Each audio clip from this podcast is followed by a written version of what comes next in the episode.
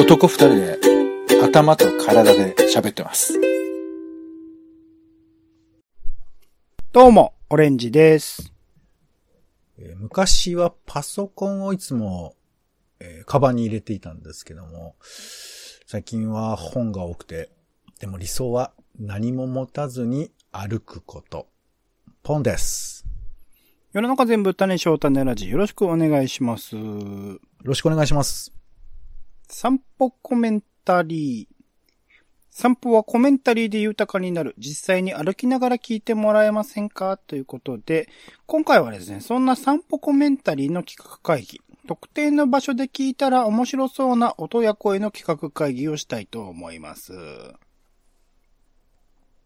うことで、はい散歩コメンタリーですね。以前はまあ屋根線とかを歩いて、時に、えーまあ使えるというか、聞いてもらいたいような、あコメンタリーというかね、まあ、谷中銀座のあたりでどういうお店があって、その背景にはどういうことがあってとか、どういう思い出があってみたいなことをつらつらつらつら語っているものであったりとか、あとちょっと形は違いますけど、最近ね、恵比寿映像祭っていう展示イベントに行ったので、そこでの解説をね、まあ、えー実際に現地で、恵比寿、まあ、恵比寿映像祭自体も終わっちゃいましたけど、恵比寿映像祭見ながら聞いてもらえればな、みたいな、えー、収配信をね、させていただいたと思うんですが、まあ改めてですね、この場所でこういう音とか、こういう声とか、こういう物語みたいなのを聞いたらば、なんか面白いんじゃないかな、みたいなものを考えて、なんかおのおのですよ。ポン、オレンジ、おのおの、なんか、実際収録してきたりだとか、実際に考えてえー収録してみたりすると面白いんじゃねえかなということで企画会議の場所に出してみたというところでございます。まあ、要するに、まあ、特定の場所決めて、場所と、まあ、そこに合わせた、あー音とか声とかの案を考えていこうというものだったりするんですが、まあ、そもそも、うんはい、はい。あどうしました？いや、あの、散歩コメンタリーなので、はい。そのコメントっていうかなんかこう、そういうことに限らないってことなんですか？あ、そうですね。もっと広く、まあ、散歩コメンタリーと一応枠は設けてはいますが、もっと広く、あの、声とだけに限らず、音とかでもいいかなと思います。実際に撮れるものだったらば、こういう音とか、あとは音楽としてのこういう楽曲みたいなものも含めて考えるとさらに広く、まあ、街と音楽っていうね、別の企画やってたりしますけど、そういうところも含めて、なんか考えていければいいんじゃないかなというところですね。なるほど。はい。あえて制限を設けないというか、実際に行って聞く。まあ、片耳イヤホン。まあ、自転車乗ってたりすると片耳イヤホンにしないと怒られるので、その時に、あの、聞くものっていうイメージです。まあ、前もちょっと話しましたけど、まあ、歩いたりとか自転車とか乗ったりしながら、ポッドキャストとか音楽聴いてたりすると、なんかその後ですね、あの、ふとした時に、同じような、ポッドキャストで話されていたことと同じようなテーマとか、もしくは同じ放送回を聞いた時に、その場所の記憶、だから、聴覚的な記憶と視覚的な記憶はおそらく人間の脳の中で結びついてたりするので、後々それを思い出したりするきっかけになって、ああ、なんかあの時あそこ歩いてたなとか、自転車走ってたなとか、あそこ旅行したなとか、そういう思い出が、ちょっとちゃんとこう記憶の中に紐付けられて、ふとした時に思い出すっていう感覚が僕はすごい好きで、それをなんか、なんかできる意味、できるようなものがあったらいいなと思ったりとか、あと、ま、逆にね、えっと、特定の場所に行ったらその話を思い出して、なんかそこら辺の紐付けられているものの記憶の話であるとか、あと僕はなんか人が旅に行くっていうのは、その時もちろん楽しいというか体験とか人との交流とかいろんなものの楽しさはあるんだけれども、そういった場所に行ったという思い出っていうのが生きがいではないですけど、なんか一つあの大きな要素として思い出として残される、記憶の中に残されるっていうものが旅に行くっていうことの大きな要素の一つなんじゃないかなっていうのは思ってたりする。その思い出のなんか一助じゃないですけど、一つプラスアルファ、単に行っただけではなくって、そこで付加要素としてできるような、このコメンタリーというかもっと幅広くですね、音とか声っていうものがちょっとできたらいいななんてことを思っていたりしますっていうところですね。で、まあ実際その、まあ僕たち自身が行く場所みたいなものとか、行きたい場所みたいなところを、大きいに、まあもちろん他の人もね、そういうとこ行ったりすると思うので、そういうところ、行く場所、行きたい場所で聞くとこういうの面白いな、みたいなものをちょっと決めていければいいと思うんですが、そこら辺を聞いていくともう幅広くいくらでも出てきてしまうので、ちょっと具体的にどこの街っていうのをとりあえず一つ一つ、一人一つずつみたいな感じで決めていければなと思ってるんですけど、僕、オレンジがよく行くのが、まあ、日比谷とかね、銀座とか、まあ、映画館が多かったりとか、何かしら用事があってよく行くことが多い街ではあるので、ちょっと僕は日比谷とか銀座あたりっていうところで、なんか聞くと面白いんじゃないかなみたいなちょっと考えていこう。ああとあとね、ちょっと企画会議したいなと思ってますけど、そこにしようかなと思ってますが、ポンさんよく行く場所とかってどこですか？まあ、よく行くのは、新宿とか、新宿。まあ、あと、最近はなんか、なぜか有楽町とか、まあ、近いですよねね。。まあ、うん日比谷銀座に近いあたりですよね。じゃあ。重なると面白くないので、新宿にしましょうか、じゃあ、ポンさん。場所縛りで行くんですか？はい。うんまあ、どっち具体的に場所で決めてった方が、あの、で行かないとっていうところがあるので。じゃあ、新宿ポンさんっていう感じですね。ちなみに行きたい場所ってあります僕、三浦海岸とか、神奈川県のね。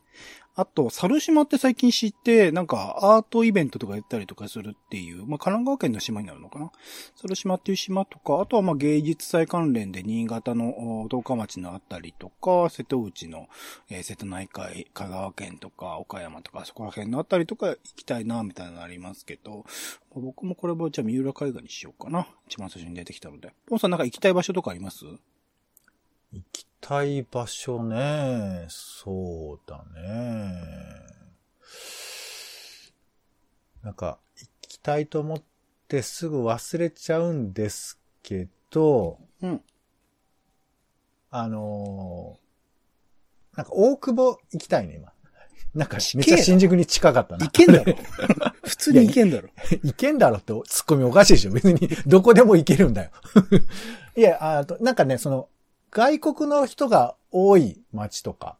うんうんうん。池袋とかね、最近で言うとと。かね、思ったりす西る川口とか。うんあの、野毛にさあの、野毛の大道芸祭りみたいにやってるとこありますけど、あ、野毛横のねの、。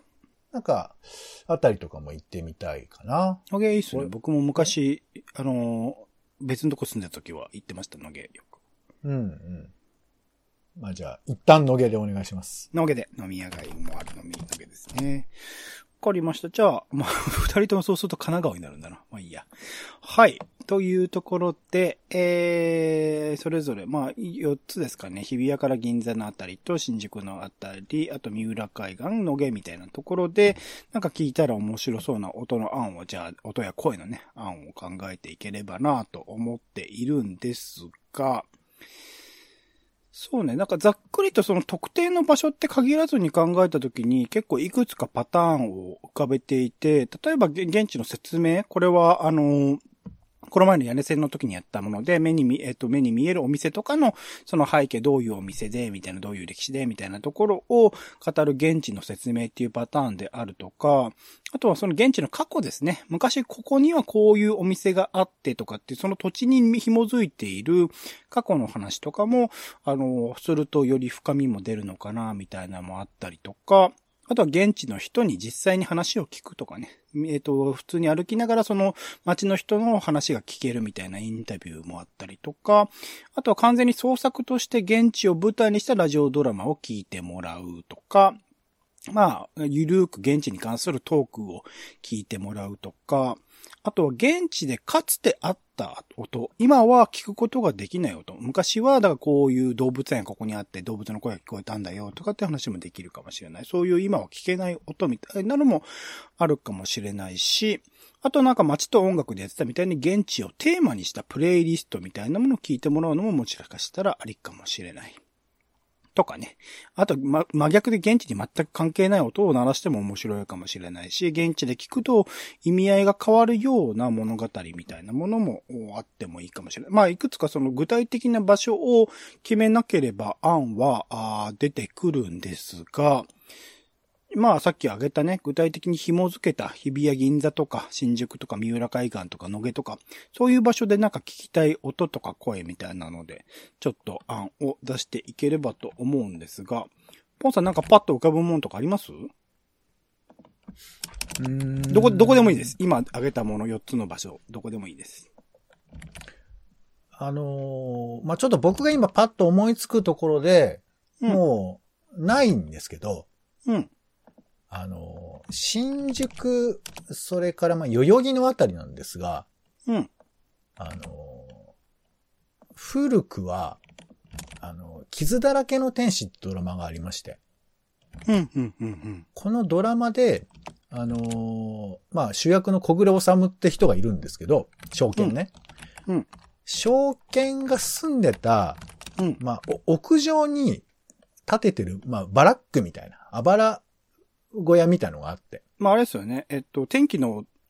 天気の子で、あの、描かれたあの場所ですよね。そう、天気の子でも描かれてる場所なんですよ。で、そこなんかは、まあ、せ聖地巡礼というとなんですけど、うん。なんかまあ、あの作品で出てたあの場所ってことだけど、でもまあ、知らないとピンとこないし、まあうん実際そこはまあ、何らか都合でなくなっちゃったわけなんですが、うん。なんかこう、新宿って結構いろんなドラマの場舞台になってたりするので、うん。まあなんかね、いくつかそういうものが集まってるような場所をふらっと歩いて、ここは、えー、誰それが刺されて、突っ伏して、泣き叫んだ場所みたいなこととかを伝えるみたいな。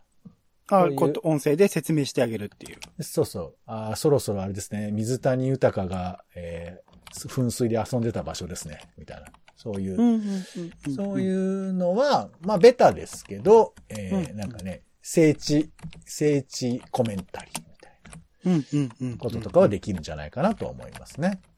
なるほどね。そういう、そうか、聖地とかロケ地とかのど、あの、あれは確かに、ただ見てるだけだとね、想像できないから、面白そうですよね。なるほどな、情報と、うんまああとは簡単なセリフとかね。俺じゃねえよ俺じゃねえよっていう、陣内高波の声が聞こえてきますね。みたいなことを言ってないけど、本当は。理想としては本当の音がいいけど、モノマネもかってことですかね。いや、まあまあ、そういうことじゃないの？そういうのを、えー言うとかさ、言うのもいいんじゃないかな。なるほどな。そういう、そっか、そういうロケ地だったりすると、そういうのありですよね。あ、面白いかもしれな。るほどな。僕もそうだな。日比谷とか銀座で言うと、なんか、そういう映画の絡みで言うと、やっぱ映画館とかが多い街ではあるし、もうすでに亡くなった映画館とかもあったりするので、ちょっとその、映画館があった場所の前とかで座ると、当時の映画館の音とか、観客の声とかが聞ける場所とかあったら面白いかもしれないですね。もう今はなき映画館のこ、痕跡みたいな。その、えー当時のざ雑踏みたいなのが聞こえてくるってこと？そうそうそうそう。もうじゃあそれはもう、あの、セリフとか説明とかではもはやなくて、そ何かどっかで撮ってくるみたいな。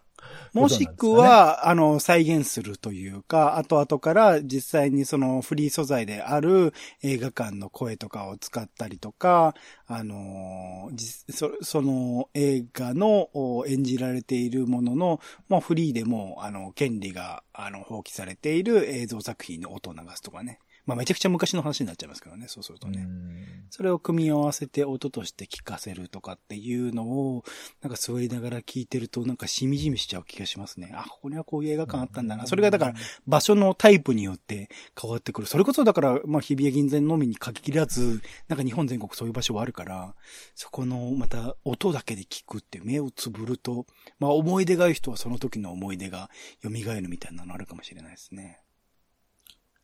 まこれも、あの、先ほどのれ歴史とちょっと重なりますけど、うん。えー渡辺敦の散歩田んぼみたいなのはどうですかね？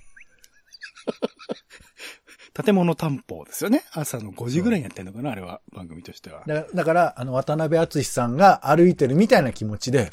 いやー、この道、とてもいいですね。ちょっと、ここのポールあ具体的な場所で考えてください。一応、ねポンさん今、渋新宿で行ってくださってます？大丈夫ですこれ、野毛です、野毛。野毛？野毛行ってます？もう。野毛でいやー、はいこの商店街、このまっすぐと、とても見通しがいいですね。次行きましょう。って言って、あの、でちゃんとリアルタイムでその場を15分ぐらい歩くっていうね。ご主人、このお店は何年から？みたいなこととかも全部。だからまるで渡辺敦さんこと、オレンジさんこと、えー が、一緒に歩いてくれてるみたいな15分を過ごせるという。それは、えっと、モノマネになるんですか？えーまあ、もの、まあ、いいですよ。別にこれ、エビスさんになってもうんいいですし、あうんうんの、まあ、オレンジさん、そのままでやるのはちょっと恥ずかしいんじゃないかと私思いますけど、わかりますわかります。そうですね。はいまあでも、あの、それ構いません。あと、こんな真似っぽくしなくても、もう普通にナチュラルに、えー、偽名を使っていただいても大丈夫ですし。いい、いい路上園芸ですね、とか。いい色、あ、そうそうそう。いや、こんな花が咲くとは思いませんでした。ありがとうございます。みたいなこと嘘っとかを。ぺえんだよな。え？渡辺、渡辺さん自体自体は多分嘘っぽくないんですけど、なんかモノマネすると嘘っぽくなりますよね、なんかね。そうね。まあ、そこはちょっとサービス精神というか。精神ですよね。そうんんんさん、こんにちは。なんかとっても美味しそうな干し柿ですね。あ、はい。あ、どうも、こんにちは。田川洋介です。みたいなこととかを言って、あの、歩いてくれれば、まあ、あとそれ聞くだけだから、僕らなるほど、なは。るほど。なるほど、なるほど。はいそうそう。田川さん、あれだね。こんな丸くなっちゃったんだね。みたいなこととか言われたりとか、そういう地元の人の声も聞けるから。し仕込まないとね、多分無理だよね。多分そうじゃ。ないからね。仕込みは絶対ダメ。仕込みしたら 全部もう台無しになっちゃうから。マジか、仕込みしないではいそれは多分無理だよ。引き出す、引き出しにくいよ。田川さんって言葉すら浮かばないよ。丸々田んぼ、丸々田んぼ。はい。えーなるほどね。っていうのをなんかや、誰かが歩くっていうのはどうですかね。それじゃあ、ポンさんが野毛でやってくれるってことですね。それは楽しみだ。面白そうだ、それは。なるほどね。そうだな。じゃあ、三浦海岸で考えると、まあ、自然豊かな場所でもあるので、なんか生き物たちの声のあれとかやってもいいかもしれないですね。演劇として。そのカニがいきなり喋って始めて、あのその自然界における残酷さというか、あのどういう、このサイクルで、この、えー、生き物たちの生態系が守られてるのか、みたいなことを、なんか音声で語られると、なんか、面白いかもしれないですね。その場所に行って、ただ三浦海岸で、あ、自然綺麗だなと思っていると、ちょっとカニの気持ちなり、プランクトンの気持ちなり、えー、サメとか大きい生き物の気持ちなり、そういうものがなんか、渦巻いているドラマみたいなものちゃんと取材した上でね、それはまあ、取材ってまあ彼らには聞くことはできないんだけれども、ある程度その科学的な根拠のある物語みたいなものを彼ら自身の声として語るこ、まあ語る声はないですからね、基本的には彼らには。そういうのをちょっと聞かせると面白いかもしれないですね。実際ね、この他のコーナーもさ、別にどこで聞いても構わないわけだから、そうそういう意味では、まあ、あの、なんていうか、わざわざ僕らがやるという意味では、そこの場所に同期したものが僕は割と意味があると思うんですよ。そうじゃないと、わざわざ散歩コメンタリーってくくってる意味がないと思うんで、まあ、くくらなくていいんですよね、今回はね。散歩コメンタリーにくくらなくていいんですけど、はい。まあまあでもほら、歩きながら聞くわけだから、うん、うん。あの、なんかその歩いたりとか、まあその場所に泊まりながらとかね、そうですね。そう。だから、あの、まあちょっとこ大した話じゃないけど、多分オレンジさんも、うんプ、プライベートで使ってる道ってあるじゃない？プライベートで使ってる道っていうとどういうことだ、つまり、なんていうか、の今まではさ、なんかこう、えー何々で有名でとか、どういう作品でとかって、これちょっと説明みたいなことをし結構多くしてたけど、うん、うん。オレンジさんが普段歩いている道について、うんちょっとコメントを語りながらしゃ歩くっていうのは、僕はちょっと聞いてみたいけどね。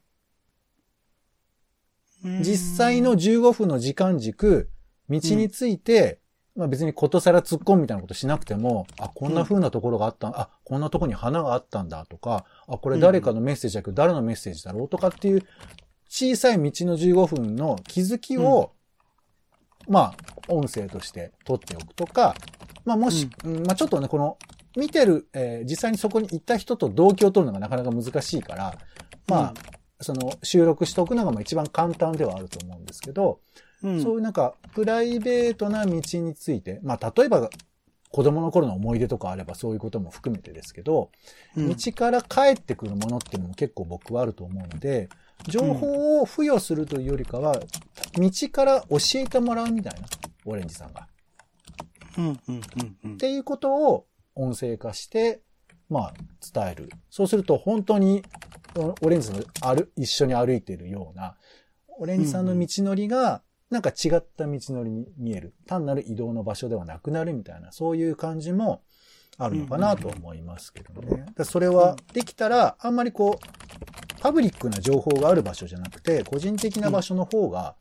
いいのかなと思いますから、まあちょっと今、さっき挙げた、えー新宿とかそういう大きいとこじゃなくてもいいのかなとは思いますけどね。うん、うん、うん、うん、うんうん。なるほどね。そういうもののってことですね。うん、うん、うん、うん。なるほど。まあ、一応、場所設定したので、まあそちらの方がね、なかなかそのプライベートな場所だったりすると、こう、なんて言うんだろう。聞きにくいという、まあ具体的な場所が明かせるのであれば全然それでいいとは思うんですけど、なんか多分よく多くの人が行くような場所っていう切り口の方が聞かれやすいというところはあるのかなとも思うので、まあまあもちろんその4つ挙げてるもの以外でも案があればどんどん出していければなとは思っているんですが、他なんか案を出していこうかな。そうですね。じゃあ、ポンさんのあれ、うん？あはい。いいですか？ポンさんの方にしようかな。あの、あ僕、だ新宿のあれにしようかな。新宿と野毛についてちょっと考えてみようかなと思いますけど、新宿といえば僕はやっぱりその、えー、いろんなゲームでも描かれている通り、まあ、ヤクザの方とかがかつて占めていて、今は中国マフィアの方とかいろいろとね、えー増えていらっしゃるっていう話を聞いたりするので、なんかそういうこう街角を歩いていって、なんかふ、普通の時、歩いてる時は、あの、なんだろう、その、えー普通、無音だったりするんですけど、いきなり街角で因縁をつけられる声とかが時々聞こえてきたりとかして、ブッてこう、向くみたいな。その、リア、あの、普通に歩いてる限りにおいては、なかなかそういう方に絡まれたりすることもな、あったりはしないと思うので、なんかある種のセキュリティ意識というかね、普通に歩いてるけど、実はこう裏表で結構危険な要素もある街なんだよっていうことの気づきを与えるための、そういう、うー何あの、片ぶ作ってんじゃねえよ的なことを言う音声が時々聞こえる配信とかね。新宿のリアリティを感じられる、はい。なるほど。配信とかかもしれないね。そうですか。なるほどね。はいはい。うんうん。どうですか、ポンさん。逆に、日比谷銀座とかだと？あ、あ、俺は日比谷銀座なんだ。うーん、そうだね。あのーまあ、なんか、あんまり、うん、そうね。あの、銀座でさ、うん。横の通りじゃなくて縦の通りってあるじゃない。横の通り、ど、どれを概念として、どういうこと？北、南とか東、西とかで言うと、あのーえっと、あのね、路地みたいなのがあるのよ。どこら辺の話してるんだろう、えっとコリドー街のあたり？ず全般にあるんですけど、その、うんうん。大きい通りとは別で、建物の中に、うん。あの、道みたいなのがあって、あるある、ラーメン屋とかあるとこだね。うん、あるある。で、あれはもうその何その、店舗の中に格納されてるようなとこですらあったりするんですけど、うん、うん、うん、うん。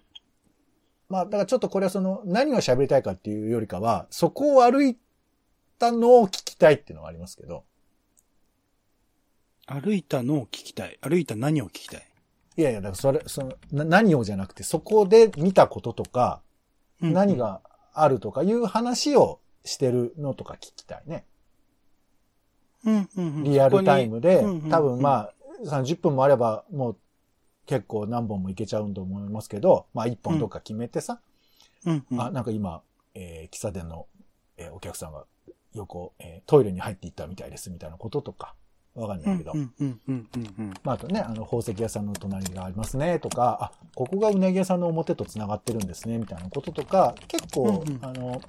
いろんなものがすれ違う場所だったりすると思うので、うんまあ、もしかしたらいつかね、こう、こういう銀座の古いものを、の形を残してるものはなくなっていく可能性もありますから、うんうんうんうん。あの、なんか流行りでみんなが行く場所もまあいいんですけど、僕としては、あの、あ、そんなとこがあるんだったらちょっと行って聞いてみようかな、みたいな感じになれるのもいいかなと思いますんで、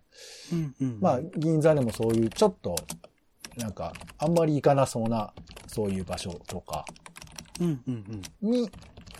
で歩いてみる。で、それを、えー聞いてて、感じられるような音声で、さらに行くと、い行って、並行して聞くと、よりなんかわかるみたいな。なんかそんなのもいいんじゃないですかね。なるほど、なるほど。うんうんうん。確かにそういう、特定の場所ってありますからね。日比谷とか銀座のあたりだとね。この場所を歩いてのバージョンとかっていうのは確かにあるし、そこにあるものっていうものはなんか決まったものというよりは、なんかいろいろなね、あの、カツアゲしてるかもしれないし、なんかそういう思い出とかもあるかもしれないですよね。まあなんかあの、うちの近所にもあるんですけど、なくなりそうな飲み屋街とか結構あるんですよ。うんうんうんうんうんうん。だからそういうものはシンプルに実況とかしてもらえると、あの、うん必ずしもさ、その場所で聞いてもらえるわけじゃないじゃない？僕らのポッドキャストが。うんうん。だからまず単体でそれを楽しめるといいかなというのもありますんで、なんかなくなりそうなものは、それこそやっぱりその場所で、えー見聞きしないとわからないことが多いと思いますから、うん。まあ、あの、写真とかね、映像とかで残すっていうのもあるけど、音声でそういうものを残す。そしてそれを音声で伝えるということも、サンポコ、サポコメでは面白いんじゃないですかね。うん、うん、うん。ありがとうございます。いいですね。まあ、亡くなりそうな飲み屋街の音声というと、まあ、野毛とかまさしくそうではありますもんね。確かにそういうの飲み屋街。まあ、結構、野毛は元気なエリアではありますけど、そこの喧騒みたいなものは残しておいても面白いと思うし、やっぱそうだな、野毛だと、僕は基本的にあの行動は一人ですることが多いから、イマジナリーフレンドじゃないですけど、なんか音声でこう語ってたりしたら面白いかもしれないですね。僕だから飲み会における集団のトークとか苦手なんですよ。やっぱり前も別の回で話しましたけど、基本的に聞き手に回るので、うなずいたりとかして、その話自体を楽しんでたり楽しんでなかったりしてるんだけど、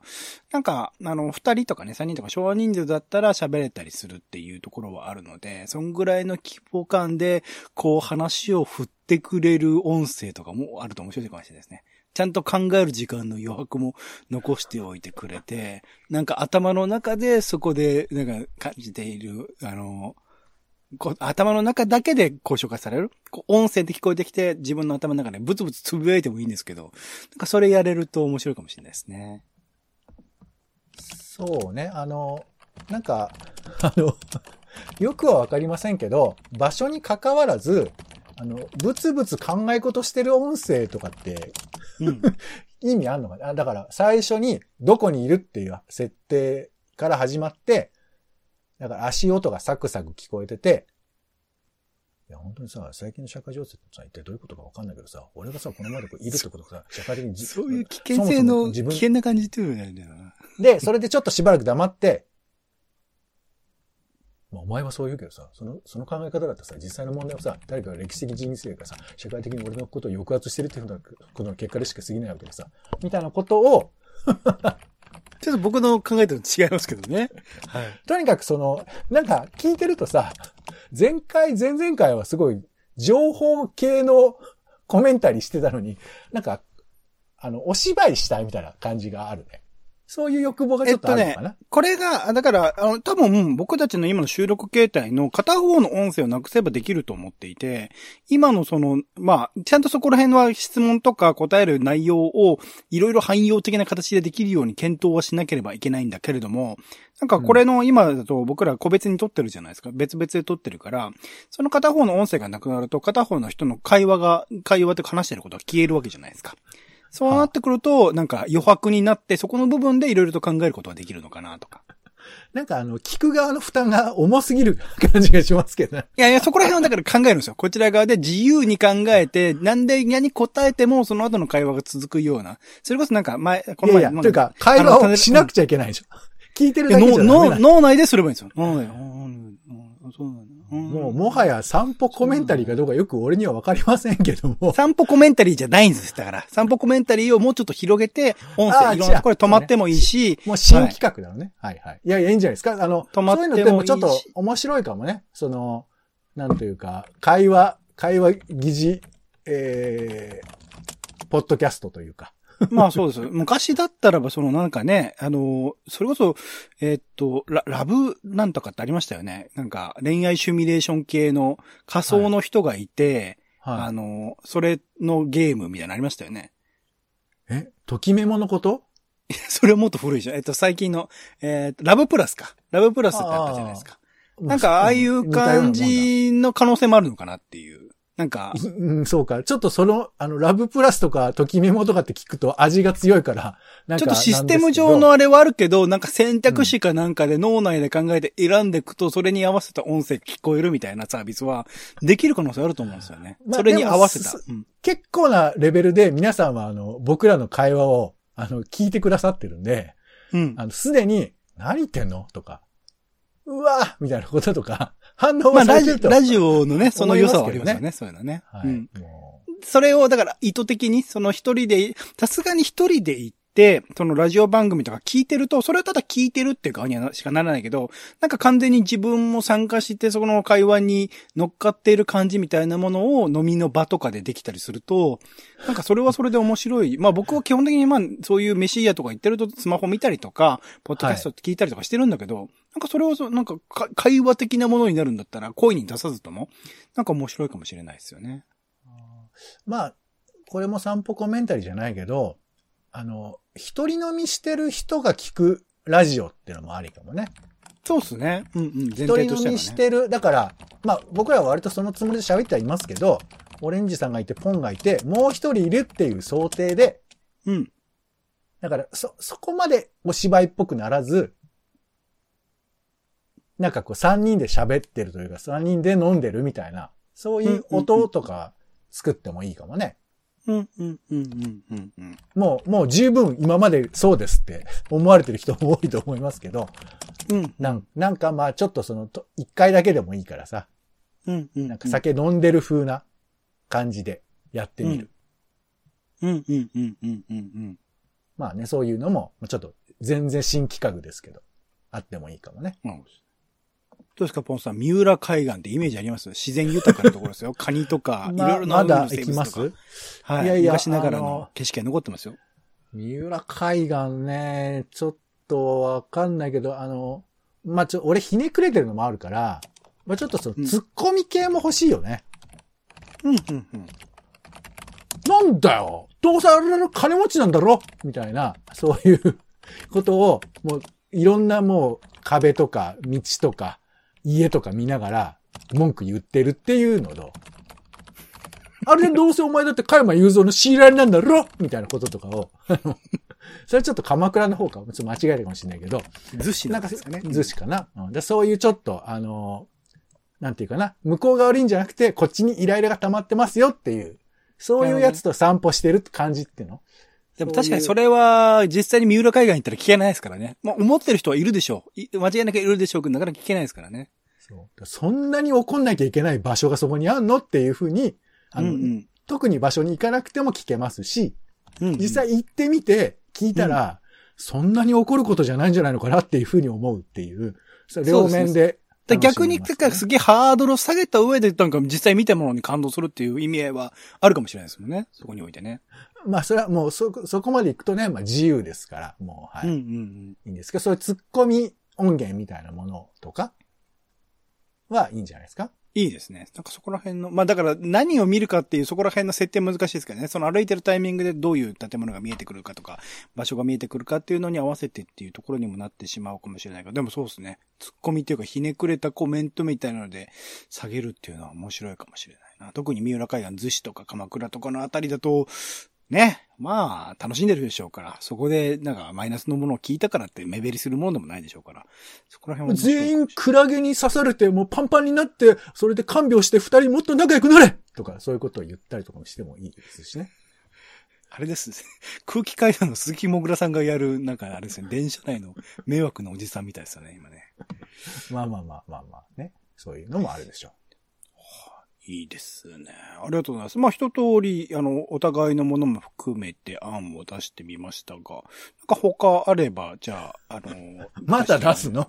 あ、なんかあれば、あれば。もうなければもうこれで終わります。終わらせます。えー、そうですね。まあちょっとこれ、あと、あの、まああの、もうこれも散歩コメ、ササポコメじゃないですけど、あの、音クイズってのはやりたいけどね。なるほどね。その場所のね。うんうん。そう。音クイズっていうのと、音俳句っていうのと両方やりたいです。音俳句？音クイズは、この音はどこでしょうかっていうやつですけど、うんうん。音俳句っていうのは、うんもうどことかそういう風な情報は別に分かってもいいんだけど、うんただその音を聞いて味わうっていう。は俳句は俳句ですか？まあ、いや、まあだから、え俳句でも教科でも何でもいいんですけど、まあ要はその、うん。音を聞いてその風流を味わうってことよ。えっ、と、音を聞いての、その、えっ、と、実際に読むんじゃなくって、その音自体をってこと？そう、音が、あの、歌だから。音を聞いて、うんいやー、なるほどね。こういう、なんていうんですかね、心にこう、抹茶が混ざったような感覚ですね。みたいな。わかんない。ちょっとコメントわかんないけど、うん何かしらのその風景の音を聞いて、味わいをちょっとアフタートークで少し喋るぐらいな。なるほど、なるほど。だから、音取っていくのがやっぱり肝よね。うん、うん、うん。うんでそれをクイズにするっていう手もあるんですけど、音そのものを味わうっていう、そういう方向性もあるかなと。まあこれだからちょっとごめんなさい。サポコメントは関係ないかもしれませんけど、ね。いやいや、全然広げて考えていきたいので。なるほどね。あ、音を味わうっていうのは確かにあるなじゃあ、そうするとやっぱ声もね、なんか既存の音声とか、まあ、著作権切れてる声とかを、あの、使ってクイズとか、まあ、もう場所関係、場所までは関係なくなってきたけど、なんか特定の人、うんまあでも、その街のね、ある、とある有名人、ゆかりがある有名人なんですが、この人の声は誰でしょう？みたいなものはもしかしたらできるかもしれないので、そういうのはいいかもしれないですね。声に対する関するクイズとか。できたらね、僕らで生収録したいとこですけどね。うん、うん、うん、うん、うん。そこの場所に行ってっていうのは面白いかもしれないななるほど。ありがとうございます。いろいろなアイデア、それぞれの場所でも出てきたし、まあ、他の場所を考えたらね、それぞれの特色のある場所っていろいろと行ってる場所、行きたい場所でもあると思うので、無限に考えられるとは思うんですが、こういうものをヒントにしつつですね、今後散歩コメンタリー、まあ、実際にこういう形で収録したり、現地で撮ってきたりとか、いろいろと試してみたら面白いのかなと思いますので、こうご期待というところですかね。うん、結構いくつか案できてきたので、やれるものをちょいちょいやってみれればなと思っております。ということで、今回はですね、えー散歩コメンタリー兼企画会議ということで、特定の場所で聞いたら面白そうな音や声の企画会議をしてみました。お相手はオレンジと、えー、昔、大学の頃ですかね、帰り道に横にもうめちゃくちゃ車が通ってたんで、大声量で歌いながら帰ってたことありますけど、なんか迷惑だった人、ごめんなさい。ポンでした。種ラジまた。